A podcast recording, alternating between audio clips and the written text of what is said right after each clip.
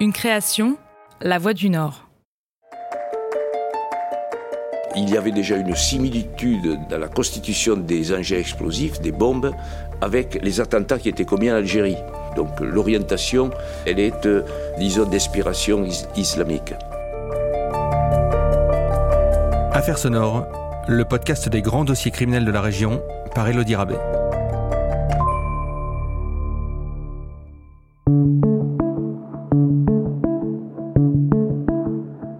Dans un précédent épisode, nous vous avons raconté la tentative d'attentat menée contre le marché de Oisem, à Lille, en novembre 1995. Un projet avorté grâce à l'intervention des services de police et aux interpellations des principaux instigateurs du mouvement revendiqués par les groupements islamiques armés. Les opérations policières, menées conjointement dans la banlieue lyonnaise, parisienne et lilloise, marqueront également la fin de la vague d'attentats meurtriers en France, commis notamment dans le métro parisien à l'époque. Comment les services de police ont-ils travaillé autour de ce réseau terroriste? Quelles étaient les revendications?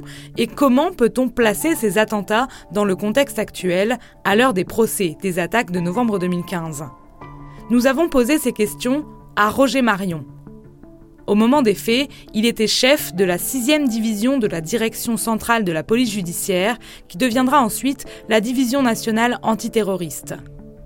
Il revient avec nous sur les événements de l'époque, des incidents qu'il faut replacer dans un certain contexte. En 1993, il y a eu l'émergence de cette menace et des activités terroristes d'inspiration islamique. Il faut se reporter à l'interruption du processus électoral en Algérie, où le Front islamique du salut était euh, sur le point de, remporter les élections et où euh, ce, processus électoral a été interrompu et dont tous les responsables du Front islamique du salut ont été, les principaux responsables ont été euh, emprisonnés en Algérie. Euh, d'autres se sont, disons, réfugiés sur toutes les, les, principales capitales européennes ou dans tous les pays européens où, à partir de ce moment-là, ils ont été recrutés au fur et à mesure pour soutenir euh, le combat de, leurs frères, euh, de leurs frères en Algérie.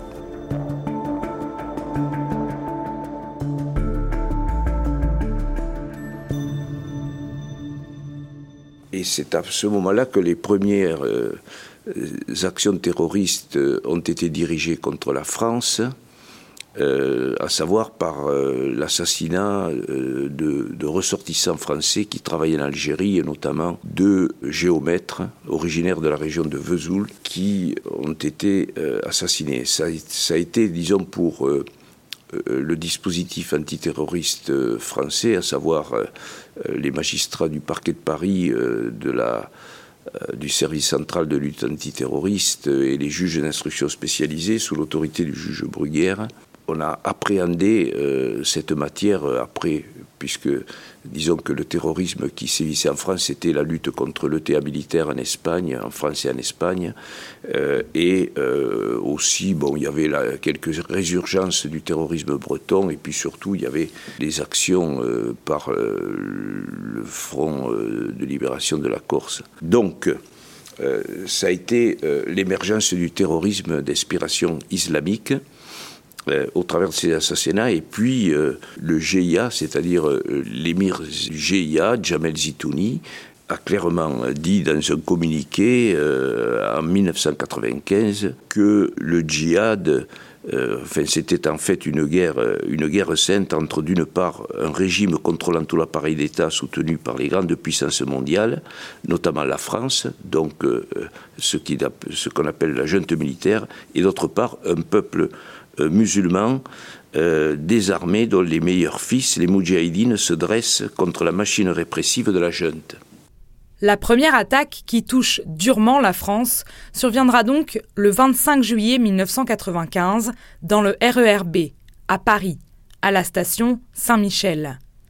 Une bombe artisanale explose, faisant huit morts et une centaine de blessés. Un événement qui a profondément marqué la population et qui restera pendant plusieurs années le plus gros attentat qui a frappé le pays. Là, ça a été, disons, euh, l'électrochoc. Bon, à cette période estivale, personne ne s'attendait à cela. Et de suite, euh, disons, l'orientation, ça a été par le modus operandi, et c'est ce modus operandi qui nous permettra de remonter jusqu'aux auteurs. Il y avait déjà une similitude dans la constitution des engins explosifs, des bombes, avec les attentats qui étaient commis en Algérie. Donc l'orientation, elle est, très rapidement, elle est, euh, disons, d'inspiration islamique.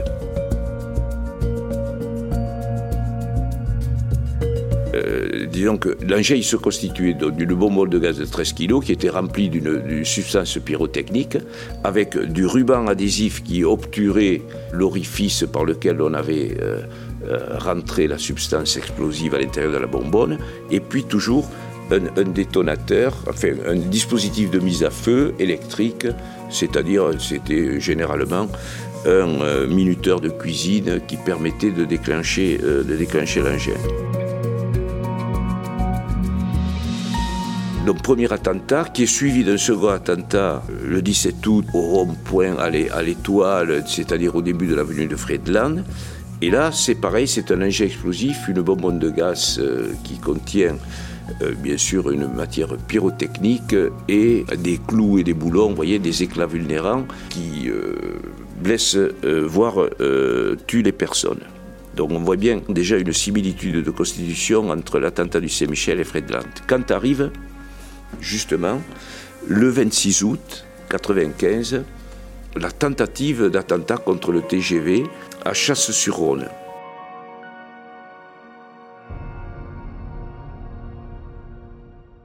À ce moment-là, l'enquête policière bascule.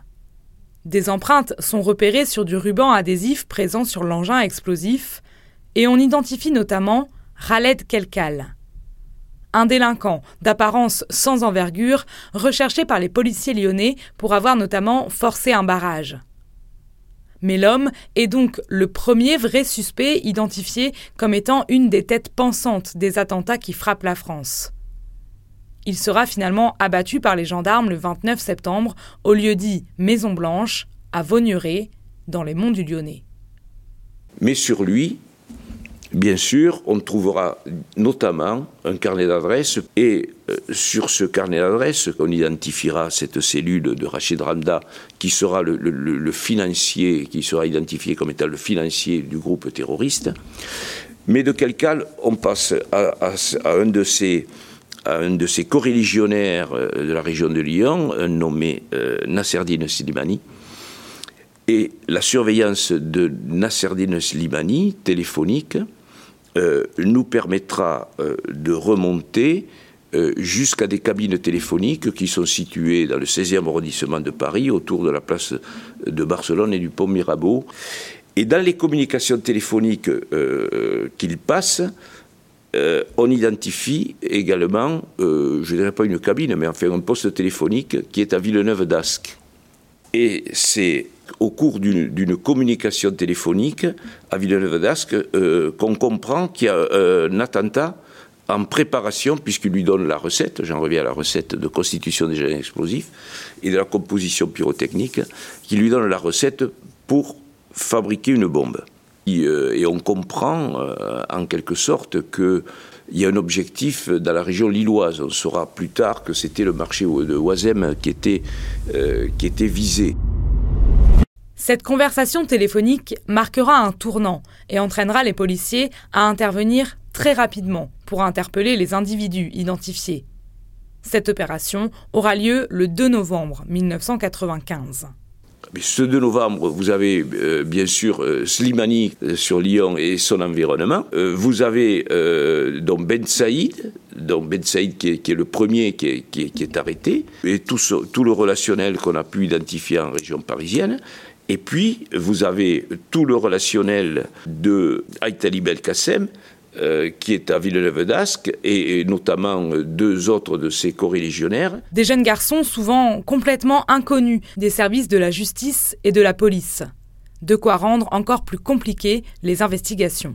Les personnes interpellées, ce sont des personnes qui se sont euh, pour les chrétiens, disons, qui se sont euh, convertis à l'islam, qui ont adhéré, euh, disons, au travers du prosélytisme islamique, Ensuite, euh, ils ont été recrutés et ce qu'on leur a fait valoir, et ce qu'il ne faut pas oublier, c'est que pour certains, on les a envoyés se former à l'époque en Afghanistan. Ils ont été faire des stages pour apprendre le maniement des armes, la constitution des engins explosifs. Ils étaient au retour, ils étaient renvoyés à la frontière euh, ou ramenés au Pakistan, où ils allaient au consulat de France et Islamabad déclarer la perte de leur passeport et ils attendaient d'avoir, quand leur nationalité est établie, d'avoir un sauf-conduit pour rentrer en France.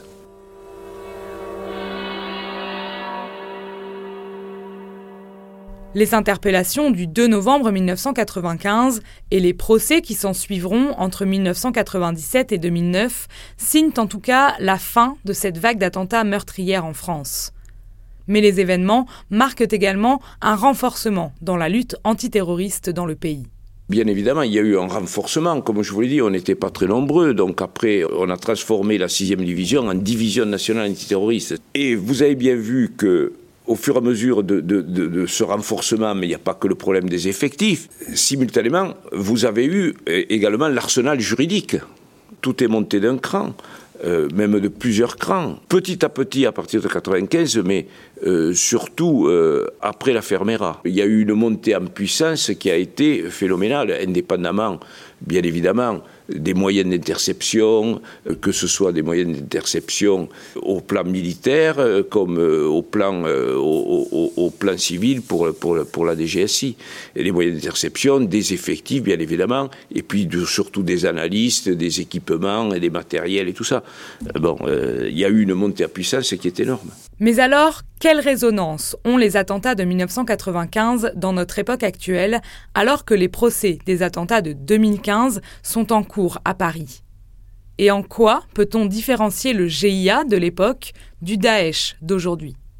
La différence, c'est que les attentats de 1995, c'était le fait d'une organisation de GIA, d'un réseau, avec un émir qui envoyait des combattants euh, pour commettre des attentats en France, qui, avait monté des cellules, euh, n'est-ce pas, en région parisienne où se tenait la tête de réseau, en région nord, en région lyonnaise.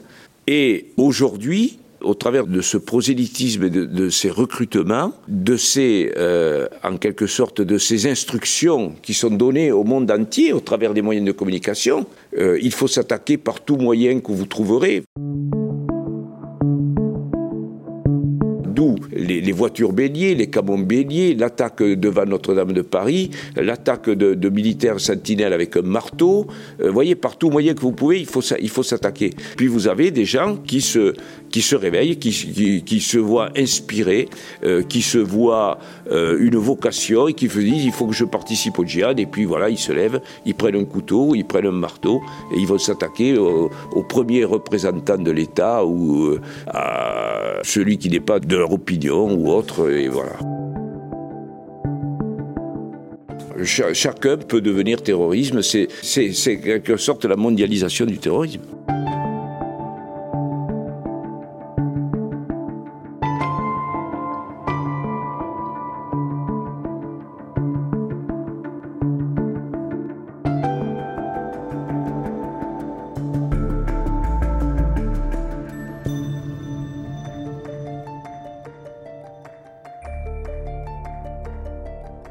Affaires sonores est un podcast de La Voix du Nord, produit avec l'aide de Maxime Cuvillier de WEO, et disponible sur le site internet de La Voix du Nord et sur toutes les plateformes d'écoute.